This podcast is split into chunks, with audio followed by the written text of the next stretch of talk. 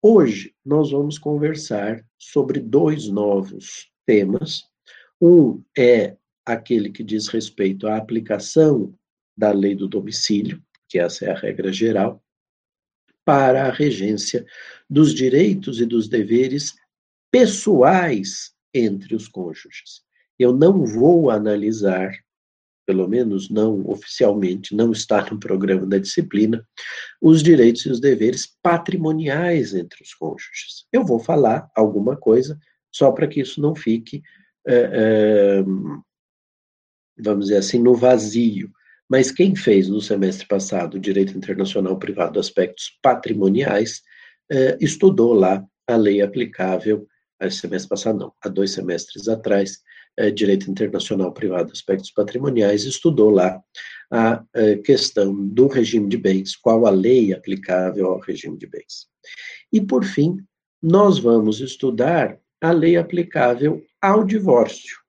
Nós vamos já divorciar ou dissolver a união estável entre esses, entre esses indivíduos que compõem o casal, é, apenas e tão somente porque é um, quase que um reflexo da lei aplicável é, para os direitos e os deveres pessoais e patrimoniais.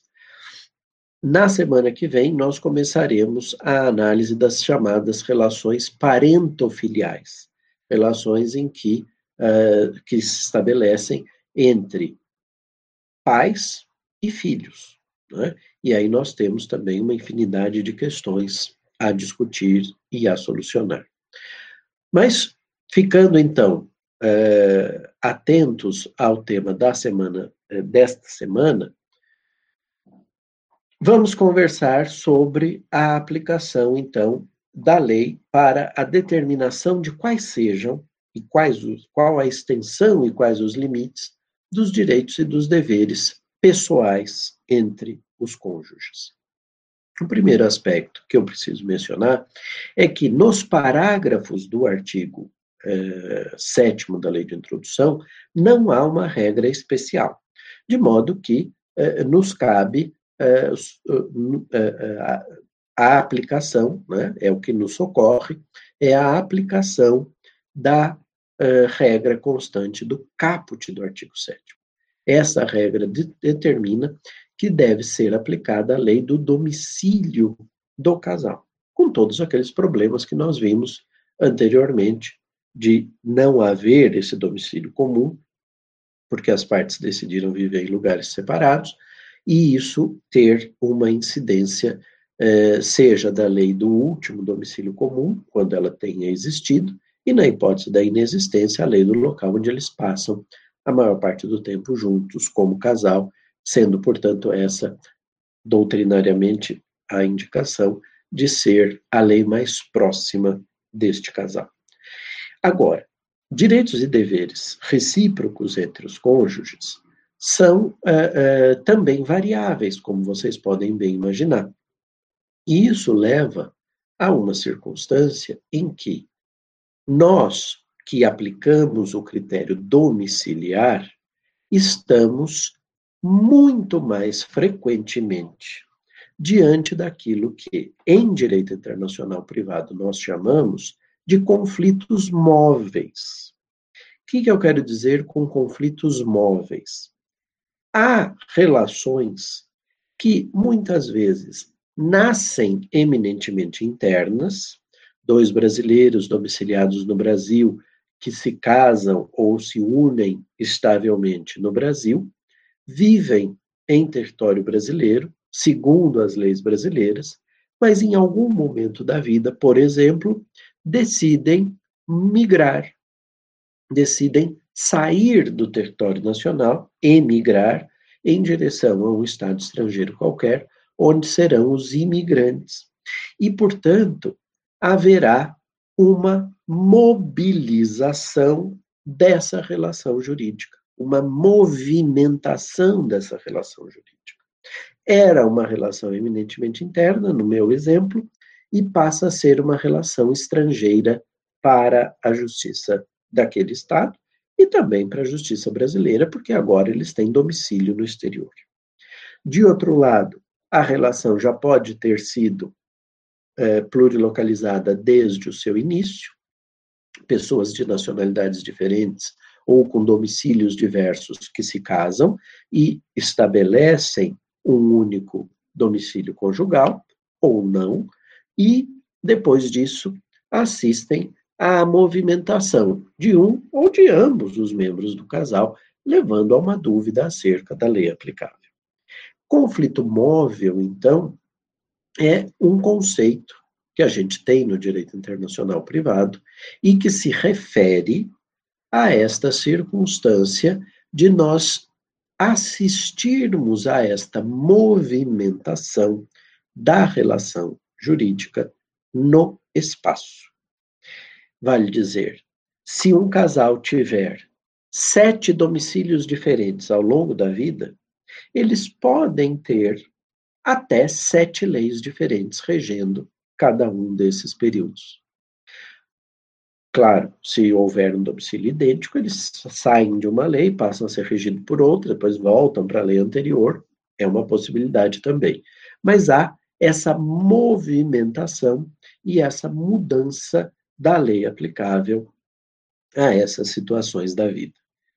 Com isso, diante de um conflito móvel, é, para nós que aplicamos a lei do domicílio, algo muito, muito comum porque basta a mudança do domicílio para que mude a lei aplicável.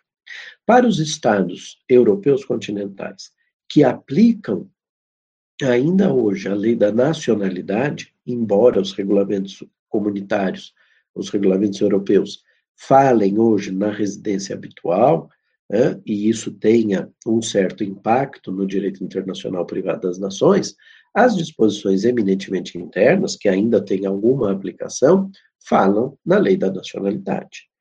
E nacionalidade, embora também possa se alterar, vamos pensar num casal de portugueses que tenha fixado o domicílio no Brasil e depois de um tempo decida se naturalizar brasileiros, também para judiciário português, se tiver que analisar alguma questão relacionada a este casal, uh, haverá a incidência da lei portuguesa durante o período em que eles foram portugueses, e a partir do momento em que eles assumiram a nacionalidade brasileira, mudará a lei de regência.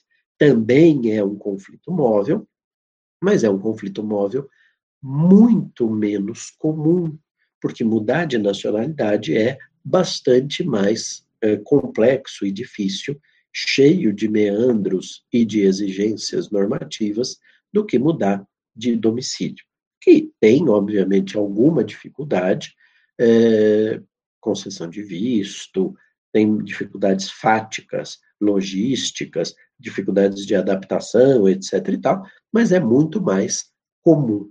Então, há aqui no direito internacional privado brasileiro, como de resto dos demais países que usam a nacionalidade, o domicílio, perdão, como critério de conexão, uma mobilidade potencial muito maior com a submissão a leis diferentes. Este problema seria facilmente analisado se aquilo que aconteceu no espaço A fosse resolvido no tempo A. E aquilo que aconteceu no espaço B, resolvido no tempo B, aquilo que aconteceu no espaço C, resolvido no tempo C. Mas nem sempre isso acontece. Há inúmeras situações em que o indivíduo ou os membros do casal deixam para resolver o seu problema mais adiante. E aí pode-se colocar um duplo conflito, um conflito de leis no tempo e um conflito de leis no espaço. Vou dar um exemplo. Imaginem uma família eh, francesa domiciliada na França, que, por qualquer razão, já não está bem, já não há, eh, digamos assim, muita convicção da parte dos membros do casal acerca da manutenção ou não desse vínculo matrimonial ou eh, convivencial.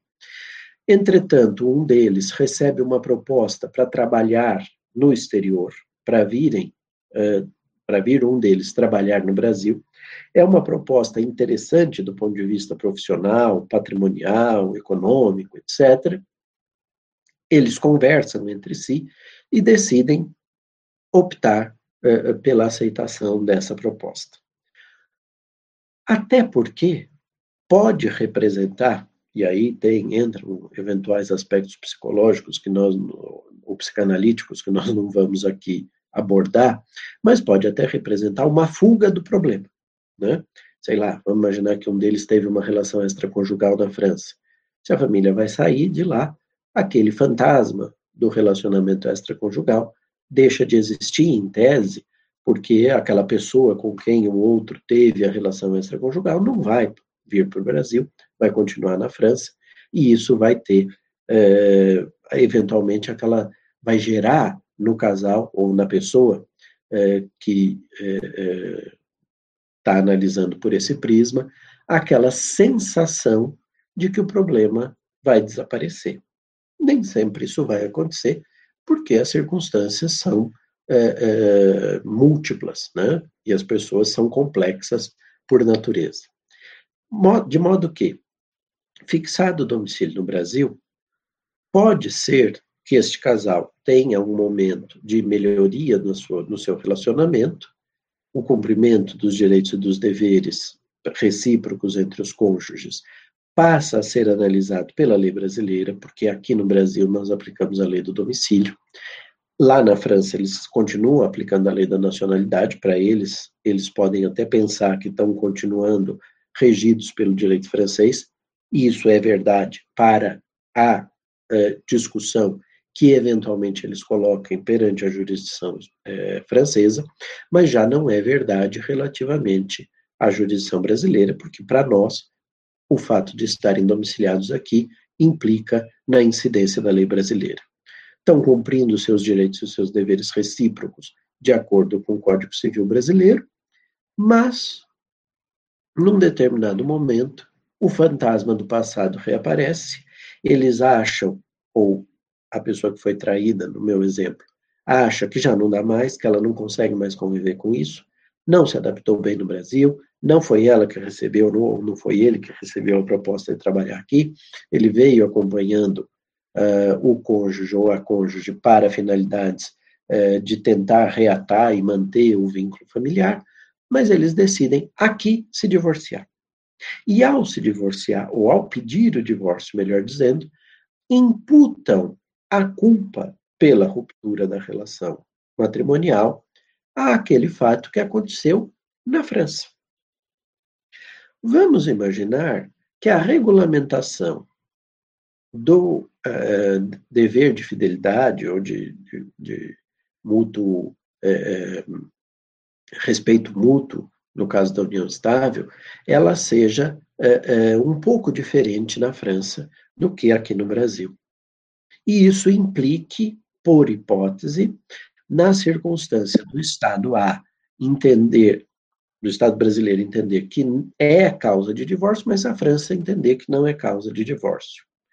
Nesse meu, nessa minha construção, o juiz brasileiro, em princípio, se fosse aplicar a lei brasileira para um fato ocorrido no Brasil, diria: ok, podem se divorciar. Mas como há a imputação de um fato ocorrido quando eles eram domiciliados na França, esse conflito intertemporal, aliado ao conflito no espaço, né, de leis no espaço, levará à necessidade, porque seria injusto aplicar a lei brasileira a um fato ocorrido na França, quando eles não imaginavam sequer que iriam um dia se domiciliar no Brasil, pelo menos é esse o exemplo que eu construí, é, que se aplicasse a lei brasileira a essa situação da vida, porque ela não tinha nenhum contato efetivo com essa circunstância naquele momento. Por isso, esse conflito intertemporal, aliado ao conflito é, móvel, ao conflito de direito internacional privado, leva a uma certa dificuldade. Claro que, se a diferença entre as legislações for uma diferença tal que represente uma violação da ordem pública brasileira, vamos imaginar, por hipótese, que ao invés de serem franceses, seja um casal que é, é, tem origem, nacionalidade num país de maioria muçulmana, e à época domiciliados num país que mandava que a eles se aplicasse essa lei, nós teríamos uh, uh, uma dificuldade. Que dificuldade seria essa? O reconhecimento. Vou reformular aqui a minha ideia, porque eu fui, eu me expressei mal da ideia de reenvio e, e não foi isso que eu quis uh, estabelecer. Vou dizer de novo a situação. Ao invés de serem domiciliados na França, eles eram domiciliados num país que, por exemplo, impedisse a mulher de pleitear o divórcio. O divórcio, ou o repúdio muçulmano, ou é, é, seja lá o nome que isso tenha na legislação daquele Estado, só pode ser de iniciativa do marido. E a mulher chega aqui no Brasil, domiciliada aqui, e quer pleitear o divórcio. Há aqui uma questão de gênero que impede a iniciativa da mulher, como decorrência da lei aplicável ser a lei estrangeira nesse conflito duplo, né, no tempo e no espaço, que viola a ordem pública brasileira, porque aqui marido e mulher têm igualdade de condições na gestão da vida, da vida familiar. Com isso, esta disposição pode até ser afastada. Mas voltando para a hipótese do direito francês, às vezes falta algum requisito, que é um requisito que poderia muito bem estar na legislação brasileira. Bom, no limite, não vai ser possível é, conceder o divórcio, porque a lei francesa não permite. Vale dizer, então, é preciso que se busque uma outra alternativa para esse mesmo divórcio. E a nossa lei é pródiga nessa finalidade. Nós temos situações aqui no Brasil em que basta a alegação da impossibilidade da manutenção da vida em comum para que o divórcio possa ser processado, ainda que não haja mútuo consentimento entre ambos. A pessoa pode pedir. Claro que, às vezes, a imputação da culpa pode ser importante, por exemplo, para fixação de alimentos. Os alimentos são fixados, segundo a lei brasileira, eh, de forma diferente, consoante tenha havido ou não tenha havido culpa no que concerne não a subsistência, mas a manutenção de um padrão de vida, né? de um padrão com o qual o cônjuge inocente tenha sido acostumado. Embora essa discussão sobre a culpa no divórcio ou na dissolução da união estável seja uma discussão que cada vez eh, se torna menos, eh, vamos dizer assim, eh, aceitável por parte da doutrina civilista, existe estas eh, eh, limitações eh, para alguns e por isso era importante trazer aqui como informação. Então, com relação à aplicação da lei do domicílio, esse era um dos problemas que eu queria apontar. Queria ainda mencionar um outro, que é inverso.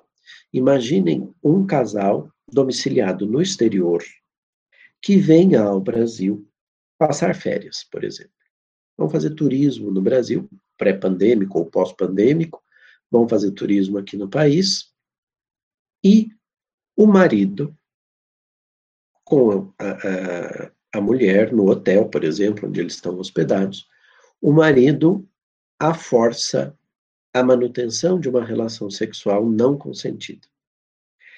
Faz isso porque, segundo a sua lei, a lei aplicável ao casal, seria um direito dele.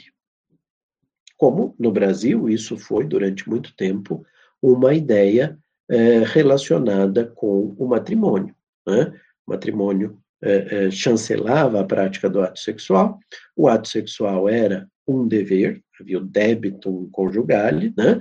E é, é, o marido podia exigir isso da mulher e vice-versa, mas obviamente na sociedade machista e patriarcalista que nós, é, é, sob cuja égide nós vivíamos oficialmente, não significa que isso não exista ainda nos dias atuais, havia uma é, prevalência do marido na condução dessas questões. Ora, imaginem então que ele force a prática do ato sexual, essa mulher estrangeira domiciliada no exterior procure a polícia brasileira ou o hotel, por exemplo, chame a polícia em razão eh, dos barulhos, dos gritos, etc., que acontecem lá, e ela preste queixa, né, né faça a notícia crime eh, e eh, eh, a representação para a prática eh, da ação penal condicionada, né, se não me falha a memória, se eu bem me lembro do direito penal, seria uma ação penal pública condicionada, e ela é, é, preenche esse requisito e o Ministério Público, etc., toma as providências. Este homem, preso em flagrante, está é, sob julgamento, sob análise da justiça brasileira, e ela resolva, então, permanecer no Brasil para acompanhar o julgamento, para servir de testemunha, testemunha não, mas depoimento pessoal, etc. e tal, e, é, é, ao mesmo tempo, ela entre com um pedido de divórcio no judiciário brasileiro. Esse pedido de divórcio, em tese, deveria ser analisado com a incidência de que lei? Da lei do domicílio. Este casal continua sendo domiciliado nesse estado X hipotético, onde é, a submissão da mulher à prática do ato sexual poderia ser algo descrito até na legislação. Portanto, algo de acordo com a legislação. Para fins penais, eu não tenho a menor dúvida de que a incidência da lei brasileira resolverá essa questão, até porque é, é, o, o, a jurisprudência brasileira mudou no sentido, né, porque até os anos 80 e começo dos anos 90 ainda uh, se entendia que o marido podia exigir da mulher os favores sexuais, isso muda e, portanto, no âmbito criminal, a incidência da lei brasileira e vai sofrer, vai, vai sofrer as consequências pela prática do ato. Meu problema é o problema civil, é o problema do divórcio. Ora, ela pleiteou o divórcio e indica como causa do divórcio essa prática sexual não consentida. Segundo a lei estrangeira, a lei do domicílio, isso não é causa do divórcio. Então, nós chegaríamos numa situação absurda do, do julgador adstrito a essa lei ter que dizer: não, não posso decretar o divórcio. É óbvio que isso viola a ordem pública brasileira. E, portanto, o afastamento dessa lei se justifica. Claro que essa mulher precisa ser informada pelo advogado, sobretudo, o juiz vai fazer o que lhe cabe, mas o advogado precisa informá-la que há uma chance muito grande desse divórcio não ser reconhecido no país de origem, de que quando ela volte para essa sociedade machista que eu inventei aqui, ela sofra consequências por esta uh, uh, medida que ela produziu perante a justiça brasileira.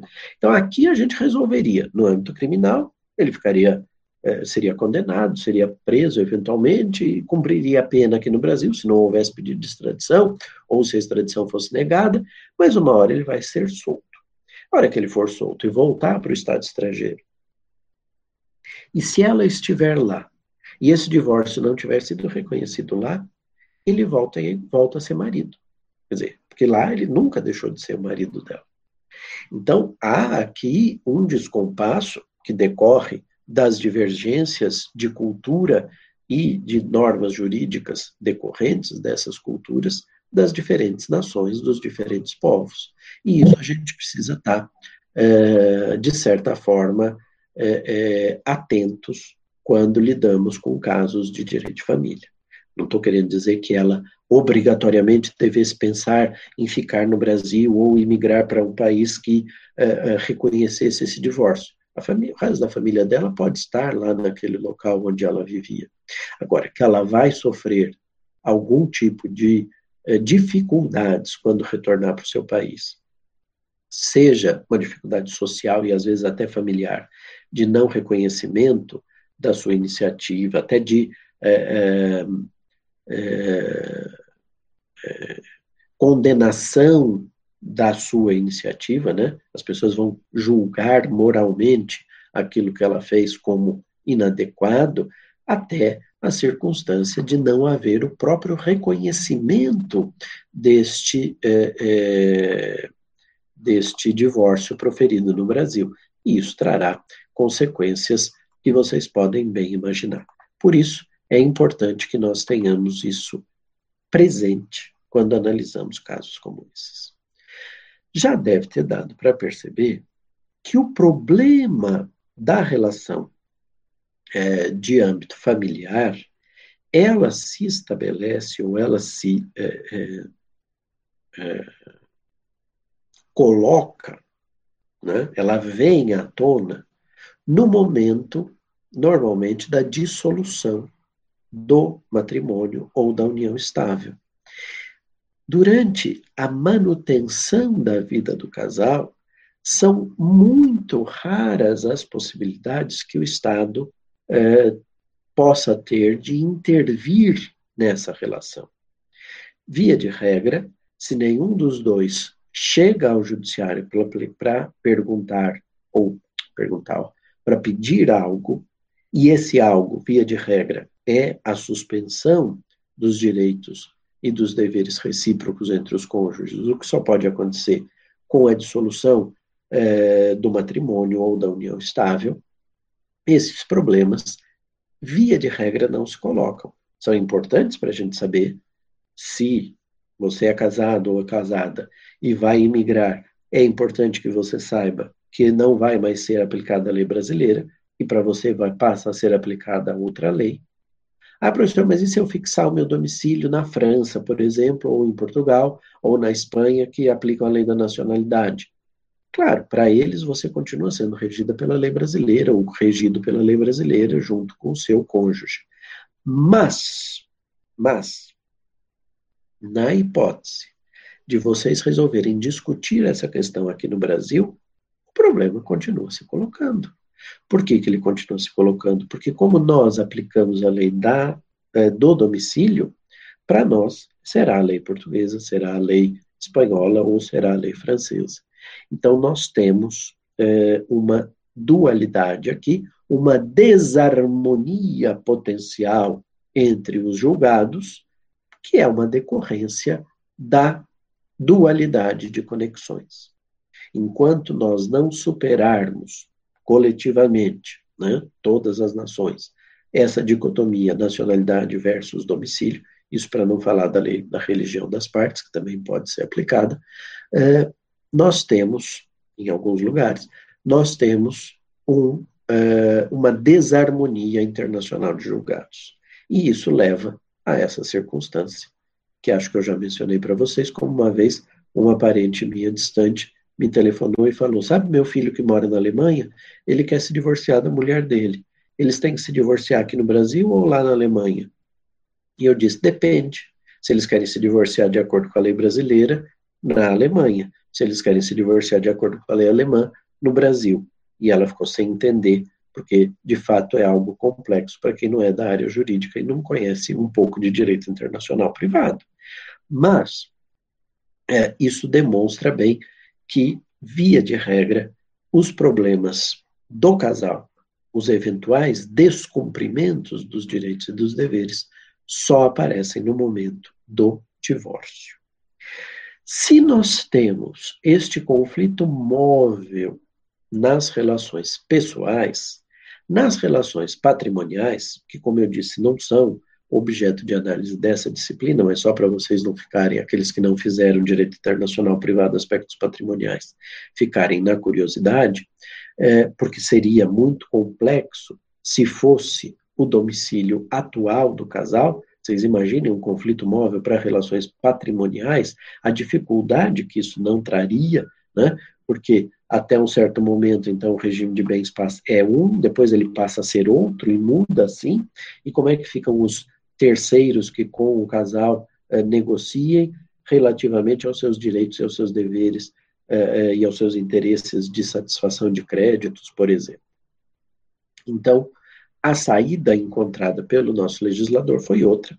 Ela consta do artigo 7 no parágrafo 4 é uma regra especial, portanto, uma regra específica que determina, primeiro, a possibilidade, isso está implícito, não está explícito no texto, mas está implícito, a possibilidade das partes fazerem um pacto antinupcial e escolherem o regime de bens que eles quiserem, né? É, essa incidência do pacto antinupcial pode ser uma incidência de cláusulas ali descritas. Você pode construir um regime de bens, porque aqueles que estão no Código Civil, por exemplo, brasileiro, são eminentemente exemplificativos, mas há a possibilidade de se escolher um modelo diferenciado, construindo esse modelo diferenciado, ou então a escolha de um deles indicado no pacto antinupcial. Então, se eu vou me casar hoje e decido com a minha noiva fazer um pacto antinupcial e estabelecer, por exemplo, que bens que eu recebi em doação dos meus pais como presente de casamento. E ela, os bens que ela recebeu dos pais dela em regime de é, é, doação é, por presente de casamento, serão administrados conjuntamente e serão, por hipótese, não inalienáveis, mas deverão ser substituídos caso um dos dois é, decida alienar esses bens, aquilo é a reserva do casal, digamos assim, né?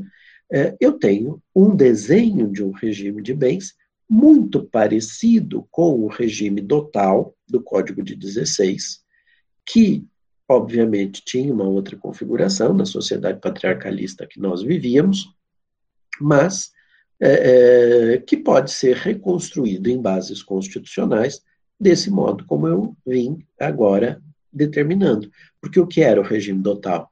Era a família da noiva retirar do seu próprio patrimônio um conjunto de bens, doar à noiva, que ficava com a propriedade, mas como a mulher, ao se casar, era considerada relativamente incapaz, dependia da anuência do marido para a prática de atos da vida civil, a administração desse bem, ou desses bens, incumbia ao marido.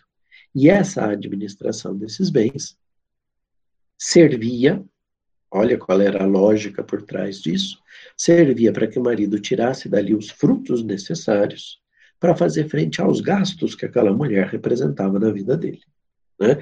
Uma visão extremamente é, é, machista, como vocês podem imaginar. E é óbvio que um regime desses, hoje, teria sido não recepcionado pela Constituição de 88, e seria é, é, inconstitucional a lei que o previsse. Mas nada impede que, com uma administração conjunta, em que aqueles bens recebidos em doação no pacto antinupcial sejam é, é, indicados para compor um montante, vamos dizer assim, é, que não pode ser é, diminuído por vontade das partes, ficam ali é, é, vamos dizer, vinculados à manutenção do matrimônio, e depois, quando eles terminarem o matrimônio, ou por divórcio ou por morte, voltam a ser individualizados no patrimônio de cada qual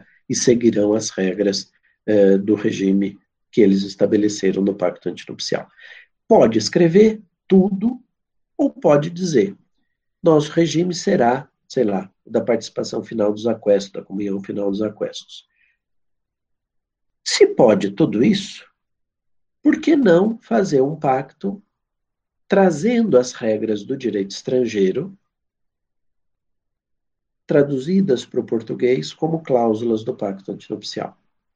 Se pode isso, por que não fazer um pacto antinupcial dizendo nosso regime de bens será o regime X do direito japonês? Pode? Pode. Eu acho que pode. Acho que está no âmbito da autonomia conflitual das partes.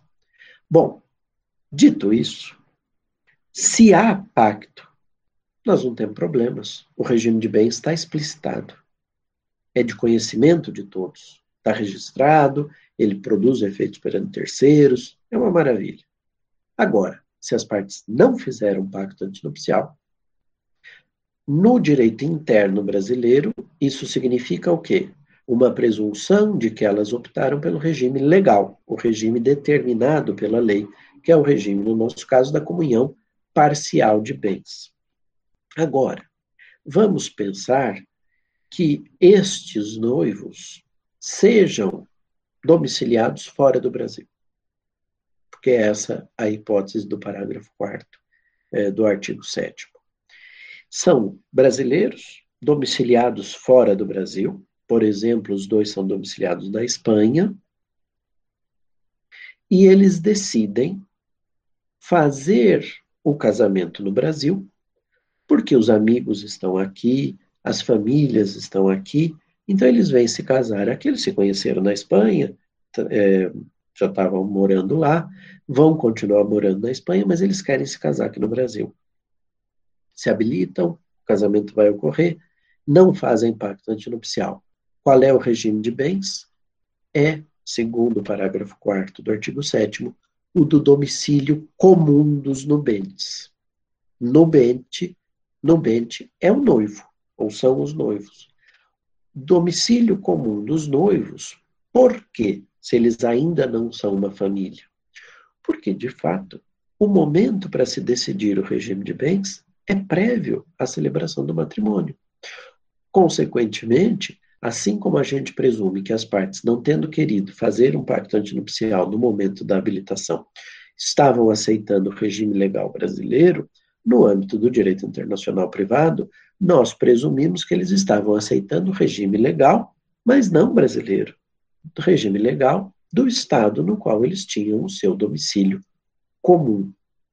Noivo e noiva domiciliados na Espanha, os dois regidos pelo direito espanhol, quanto aos aspectos pessoais e familiares, querem envolver família, o legislador brasileiro diz que esse regime é, legal do direito do local do seu domicílio é aquele que eles possivelmente tinham em mente quando decidiram não fazer o pacto antinupcial.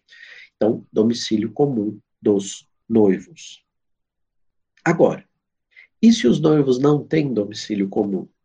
Nesse caso, a regra, diz o mesmo parágrafo 4 do artigo 7, será a do primeiro domicílio conjugal.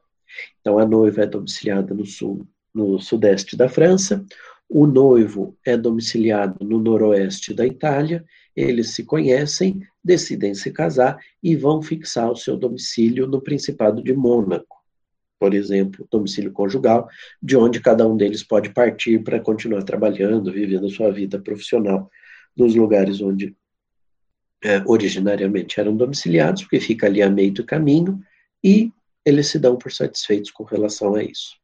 Neste caso, quando os domicílios são distintos, mas haverá um domicílio comum, nós temos uma é, definição por parte do nosso legislador de que deve ser aplicado o domicílio, o primeiro domicílio conjugal. Então a gente tem que esperar, ver onde é que eles vão fixar o primeiro domicílio conjugal, e nesse caso, na ausência de pacto e na ausência de domicílio comum enquanto eram noivos, este primeiro domicílio conjugal se estabelecerá. Ah, professor, mas e se ele continua morando na Itália e ela continua morando na França e eles nunca fixarem um primeiro domicílio conjugal? Pois bem, eu não sei resolver. Não sei resolver porque o nosso legislador não diz como é que se resolve, deveria tê-lo dito, mas volto a dizer, ele pensou numa realidade é, patriarcalista como a de 42, em que todo mundo morava debaixo do mesmo teto. E aí surgem diversos problemas. Porque, ah, então qual é a lei que eu vou aplicar? Falta dizer, não sei. Não sei.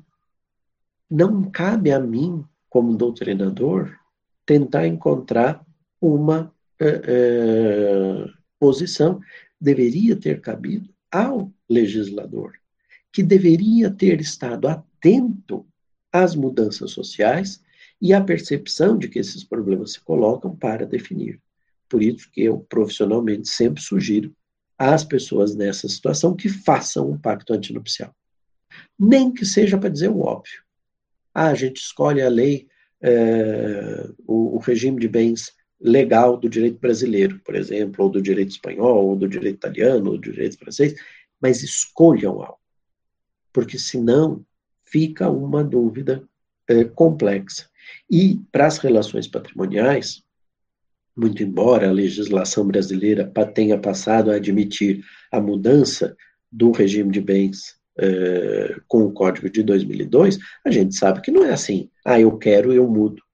Tem que se verificar uma série de requisitos, sobretudo a preservação dos interesses dos terceiros que negociam com os membros daquele casal. E por isso há uma intervenção judicial para admitir essa mudança de regime de bens. Nesse sentido, então, não é conveniente que se trate de um conflito móvel, por isso que o legislador define um domicílio. Ele vai no, na linha do tempo e ele crava um domicílio. Ele diz: é este aqui, primeiro domicílio conjugal ou domicílio comum dos nubentes, se ele existiu. E isso leva à definição do regime de bens para todo o sempre, a menos que eles procedam a uma mudança de regime de bens autorizada pela legislação e pelo judiciário local. Tá bom? Então, nós temos aqui um conflito que não é móvel nos aspectos patrimoniais, e isso coloca um monte de problemas no divórcio, sobretudo com relação à partilha de bens, mas sobre isso eu não vou falar mais, porque, como eu disse, não é o intuito dessa disciplina que analisa os aspectos pessoais.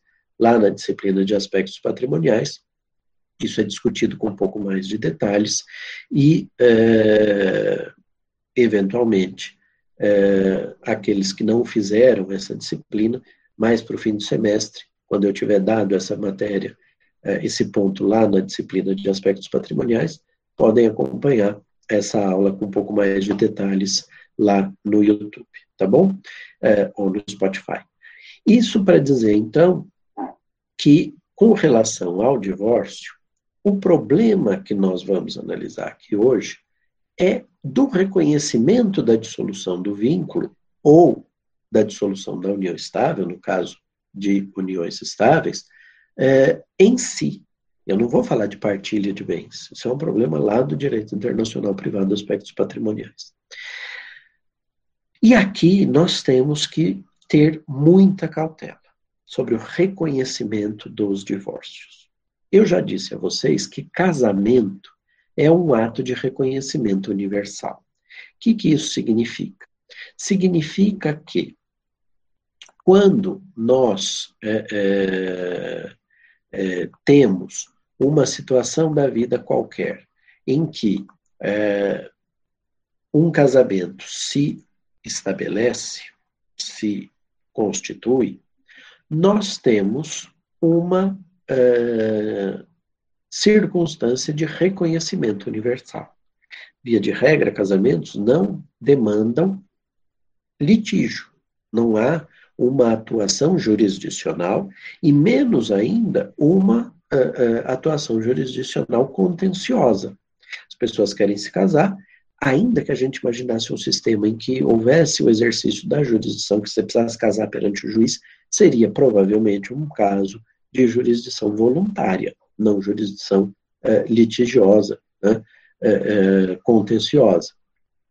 Logo, o reconhecimento dos casamentos se dá pelo reconhecimento das formalidades de celebração observou-se as formalidades exigidas pela lei local, o casamento vale não só naquele espaço, como em outros. Já o divórcio não é necessariamente assim. Divórcio é um ato que algumas legislações reconheceram mais cedo, outras mais tarde, e algumas ainda hoje não conhecem o divórcio. Nesse sentido, então, não se pode dizer, por exemplo, ah, eu sou casado no Brasil, mas sou solteiro no resto do mundo. Não, se é casado, se é casado. Mas pode acontecer da gente ser divorciado no Brasil, no nosso caso, né, nós que somos domiciliados no Brasil, nós podemos ser divorciados no Brasil, mas não sermos divorciados mundo afora. De modo que uma pessoa divorciada no Brasil que é, decida se recasar no exterior, convolar novas núpcias num Estado estrangeiro, vai precisar, muito provavelmente, homologar este divórcio brasileiro no exterior. Por que, que eu digo muito provavelmente? Porque, obviamente, vai se depender também das disposições internas deste Estado. Se para aquele Estado o divórcio, em qualquer caso, for extrajudicial, por exemplo, não precisa homologar a sentença no judiciário. Você pega a sentença brasileira e produz os efeitos é, extrajudicialmente naquele ordenamento. Por outro lado, se aquele ordenamento é um ordenamento como era o brasileiro até algum tempo atrás, em que a gente só tinha divórcio no judiciário, não tinha o divórcio extrajudicial, será preciso que você leve a situação da vida para o judiciário para fins de homologação, a decisão brasileira, né? Ainda que aqui no Brasil ela tenha sido extrajudicial. Então, isso tudo vai depender do que dispuserem as leis e as disposições normativas daquele Estado em cujo território eu quero produzir os efeitos do divórcio. E o principal efeito do divórcio, para fins pessoais, é liberar a pessoa para um novo matrimônio. Para isso, o brasileiro que vai se casar na França, na Espanha, na Itália, com uma pessoa que vive ali, ele vai precisar homologar ou reconhecer de alguma forma a sentença brasileira concessiva do divórcio para que possa haver esta eh, este novo casamento, tá? Nesse sentido, então, do ponto de vista do direito brasileiro, ao longo do tempo nós tivemos uma série de modificações na nossa legislação material que impactam no reconhecimento ou não do divórcio. Até 1977, nós não tínhamos divórcio no Brasil. Muitos casais brasileiros foram ao exterior para se divorciar. Era o chamado, vamos chamar assim, um turismo divorcista. Né? Você não podia divorciar no Brasil, você ia, por exemplo, ao Uruguai ou ao México e divorciava lá. Esse eh, eh divórcio obtido nessas nações quando era trazido para o Brasil e levado ao Supremo Tribunal Federal para fins de homologação, porque na época era o Supremo que homologava sentenças e decisões estrangeiras, o Supremo não homologava. E não homologava porque entendia que havia eh, uma, um impedimento de ordem pública de terceiro grau, de terceiro nível, para essa homologação. Além disso, nós tínhamos uma circunstância é, complexa na legislação é, brasileira, aliás, na legislação não, mas na jurisprudência brasileira, que era um posicionamento do Supremo relativamente à possibilidade de se homologarem decisões concessivas de divórcio de estrangeiros, se o Estado dessa pessoa admitisse a dissolução do matrimônio.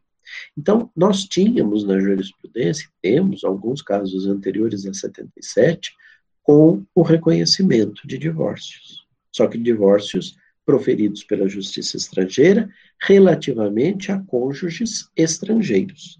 E se fosse um brasileiro e um estrangeiro que tinham se casado, o reconhecimento, a homologação, era parcial você homologava o divórcio relativamente ao estrangeiro, mas não relativamente ao brasileiro.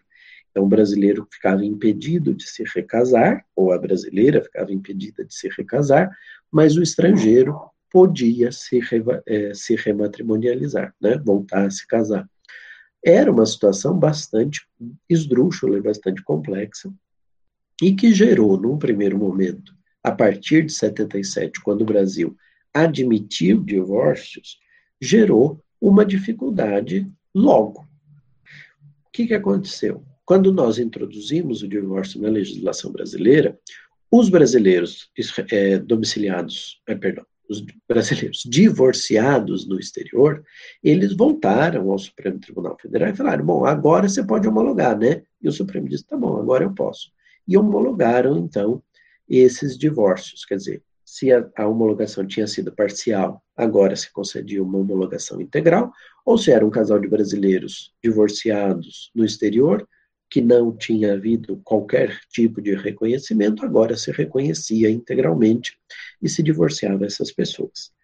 Mas aquelas pessoas que já sendo divorciadas no exterior, com homologações concedidas pelo Supremo antes de 77, que já tinham se casado de novo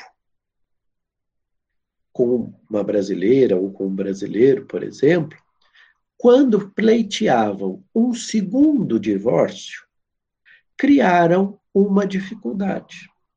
Porque a legislação, essa dificuldade mais cedo ou mais tarde ia acontecer, mas o fato da gente ter homologado divórcios de estrangeiros antes de 77 antecipou é, o surgimento do problema. As pessoas iam pleitear o divórcio e esbarrava o julgador numa disposição que constava da legislação, que era de permitir um único divórcio por pessoa. A pessoa só podia se divorciar uma vez, quer dizer, você podia errar ou não aguentar mais a pessoa, mas só uma vez. Na segunda vez você ia ter que ficar pro resto da vida arrastando corrente. Né?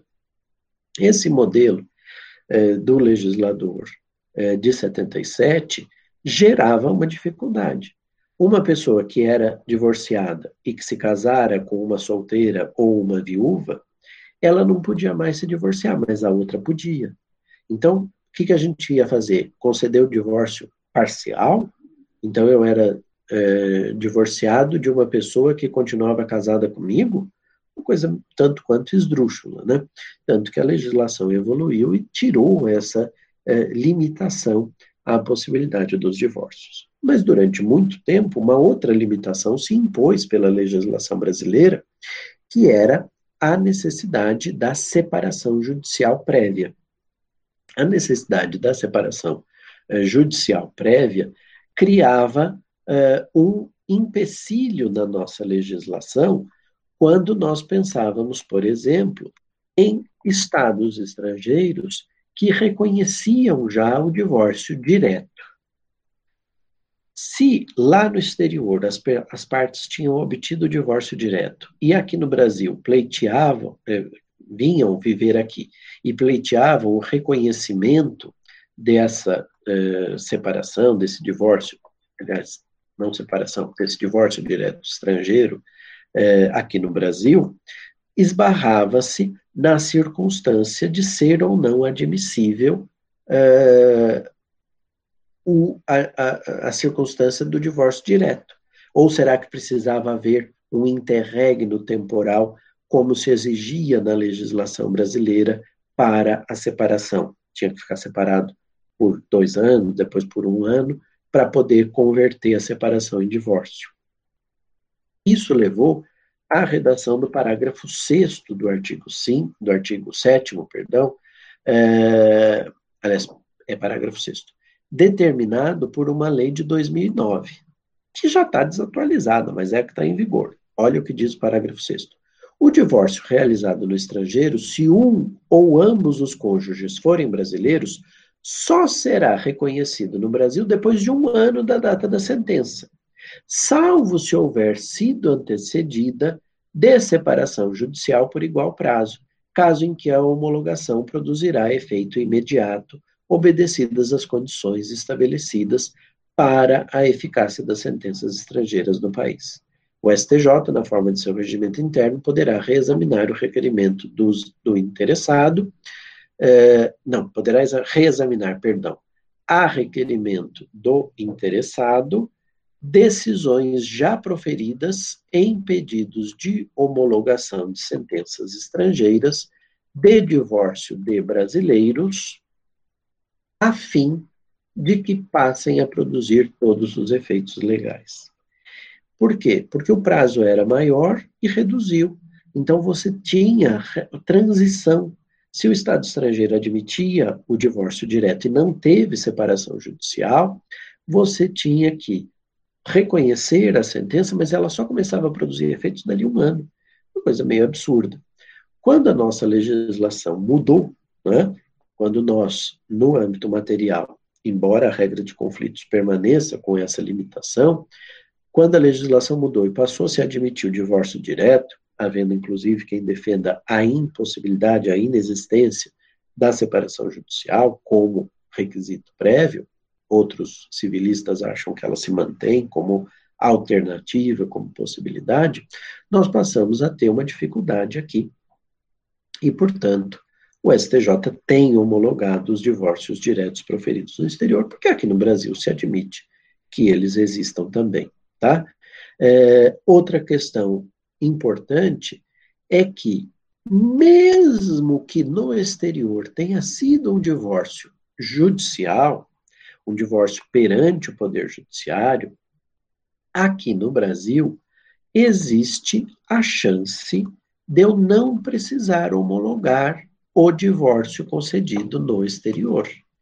Isso acontece é, porque, quando a hipótese é uma hipótese de é, é, divórcio é, é, que poderia ser aqui no Brasil é, obtida extrajudicialmente, o parágrafo 5 do artigo 961, então, artigo 961, parágrafo 5 do Código de Processo Civil, determina que a sentença estrangeira de divórcio consensual produz efeitos no Brasil independentemente de homologação pelo STJ.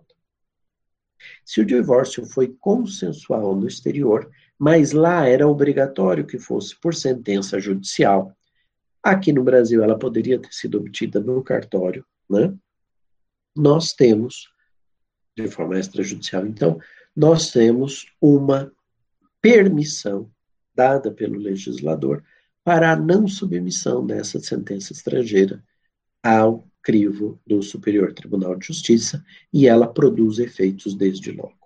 Isso é algo que a doutrina já defendia, mesmo à luz do Código de 73, desde que eh, eh, o divórcio extrajudicial foi introduzido entre nós e que o legislador processual eh, agasalhou e explicitou nesse parágrafo 5 do artigo 961. E o fundamento para isso é um só. Nós, aqui no Brasil, só homologamos coisas no judiciário se aqui for essencial a intervenção do Poder Judiciário. Não importa que a decisão estrangeira seja judicial, se aqui não precisa da intervenção do Judiciário, efeitos podem ser produzidos.